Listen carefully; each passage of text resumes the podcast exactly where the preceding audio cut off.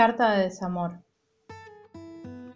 Querido alguien, antes de arrancar me gustaría que sepas algo, porque estuve muchos meses subsumida en la más oscura y profunda de las trampas, que era creer que había algo malo con lo que me pasaba, que estaba mal lo que sentía y que me había equivocado feo.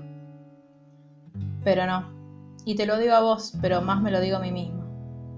Fue el amor correcto en el tiempo equivocado, el amor de la bandera levantada y sí, seguramente haya sido de los más frustrantes, de los que más bronca dan. También de los que volvés a mirar una y otra vez, no sabes muy bien por qué, pero los mirás y te enojas de nuevo. El destiempo es una trampa, ¿viste? Hay quien dice que en realidad es una ironía, pero para mí es más retorcido que eso, porque duele. Duele como el gol que estás tan cerca de meter hasta que la bandera levantada te lo saca de la garganta. Y vos hiciste todo bien, o eso pensás, hasta que el otro da un pasito adelante y te inhabilita. Y mirás para todos lados intentando entender qué pasó.